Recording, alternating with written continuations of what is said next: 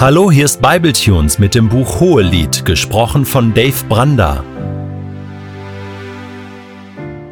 Der heutige Bibeltext steht in Hohelied 4, die Verse 1 bis 11 und wird gelesen aus der Hoffnung für alle. Wie schön du bist, meine Freundin, wie wunderschön. Deine Augen hinter dem Schleier glänzen wie das Gefieder der Tauben. Dein Haar fließt über deine Schultern wie eine Herde Ziege, die vom Gebirge Gilead ins Tal zieht. Deine Zähne sind weiß wie frisch geschorene Schafe, die aus der Schwemme kommen. Sie stehen in zwei vollkommenen Reihen, keiner von ihnen fehlt. Wie ein scharlachrotes Band leuchten deine Lippen, dein Mund ist verlockend und schön. Hinter dem Schleier schimmern deine Wangen rosig wie die Hälften eines Granatapfels. Dein schlanker Hals ist so herrlich anzusehen wie der Turm Davids. Dein Schmuck gleicht tausend prachtvollen Schilden, die daran hängen. Deine Brüste sind wie junge Zwillinge einer Gazelle, die zwischen Lilien weiden. Abends, wenn es kühl wird und die Nacht ihre Schatten über das Land breitet, will ich zu dir kommen, zu dem Hügel, der nach Myrrhe und Weihrauch duftet. Deine Schönheit ist vollkommen, meine Freundin, kein Makel ist an dir. Komm mit mir, meine Braut, steig mit mir herab vom Libanon. Verlass den Gipfel des Amana-Berges, den steilen Senir und den Hermon. Komm weg von den Klippen, wo die Löwen und Leoparden lauern. Du hast mich verzaubert, mein Mädchen, meine Braut. Mit deinem einzigen Blick hast du mein Herz gestohlen. Schon eine Kette deines Halsschmucks zog mich in deinen Bann. Wie glücklich macht mich deine Liebe, mein Mädchen, meine Braut. Ich genieße deine Liebe mehr als den besten Wein. Dein Duft ist bezaubernder als jedes Parfüm. Wie Honig schmecken deine Lippen, meine Braut. Ja, süße Honigmilch hält deine Zunge für mich bereit. Und wie der Wald dort auf dem Libanon, so duften deine Kleider. Zum ersten Mal im Hohelied nennt der Mann seine Geliebte Braut. Das ist ein Indiz dafür, dass wir uns in der Nähe der Hochzeit befinden. Der Mann lobt seine Braut mit den schönsten Vergleichen, die ihm in den Sinn kommen, und wir können uns vorstellen, wie er vor ihr steht, sie anschaut, sie bewundert und ihre Schönheit beschreibt. Er beginnt bei den Augen und dann wandert sein Blick, die Haare, die Zähne, die Lippen, der Mund, alles an ihr ist perfekt. Die Wangen, der Hals, der Schmuck, die Brüste, kein Mangel ist an ihr, sagt der Bräutigam. Die Braut habe ihn verzaubert, sagt er, ihm das Herz gestohlen. Das Hohelied, wenn wir uns zurückerinnern, das begann mit den Worten der Frau, ich genieße deine Liebe mehr als den besten Wein. Und genau diese Worte werden jetzt vom Bräutigam wiederholt. Er sagt genau dasselbe zu seiner Braut. Und auch der Letzte hat jetzt begriffen, da spricht ein völlig verliebter Bräutigam. Der ist von seiner Braut völlig eingenommen. Der hat Augen nur für sie.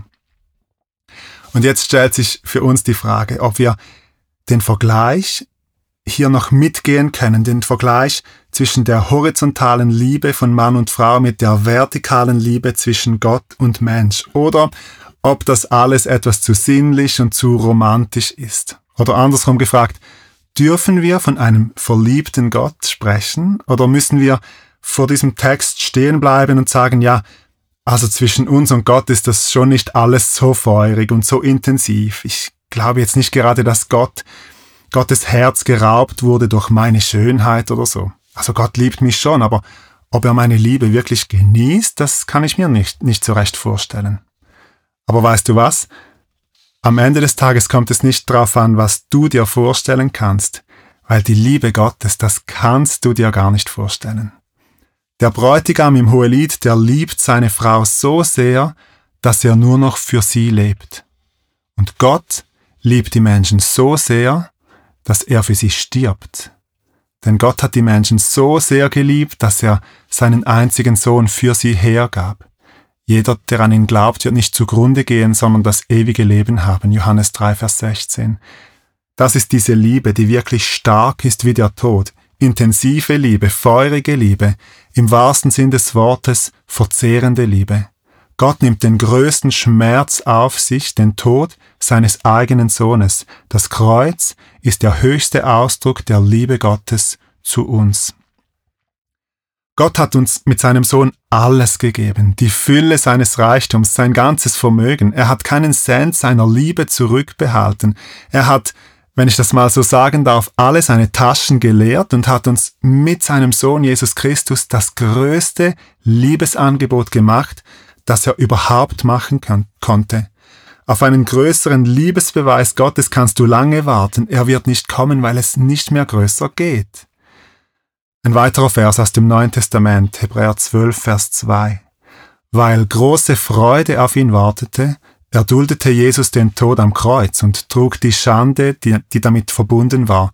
Jetzt hat er als Sieger den Ehrenplatz an der rechten Seite Gottes eingenommen. Jesus erduldete den Tod am Kreuz. Warum? Weil große Freude auf ihn wartete. Jesus starb ja nicht, um wieder Gemeinschaft mit Gott im Himmel haben zu können. Das hatte er eine Ewigkeit lang. Dafür hätte er nicht am Kreuz sterben müssen.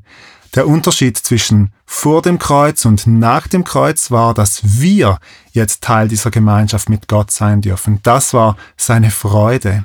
Das war der Grund, warum Jesus den Tod am Kreuz erduldete.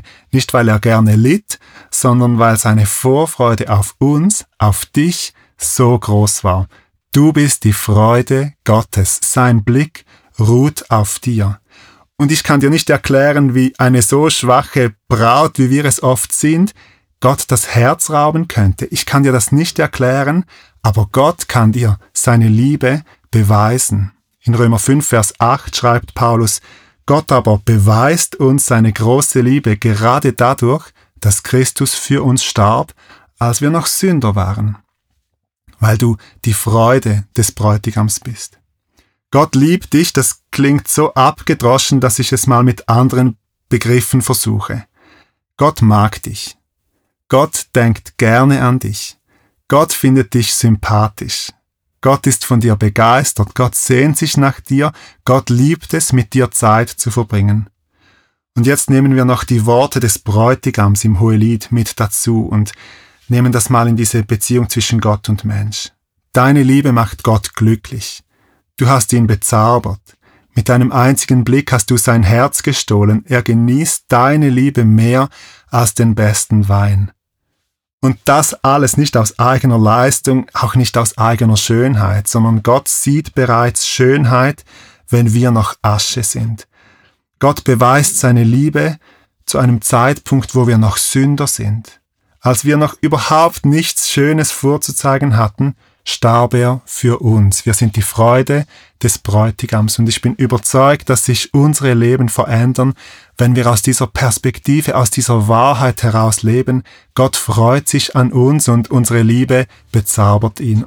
Und wir brauchen echt Offenbarung, damit diese drei einfachen, tausendmal gesagten Worte in, ihren, in ihrer ganzen Tiefe wieder Sinn machen für uns und unser Leben auf den Kopf stellen. Gott liebt dich.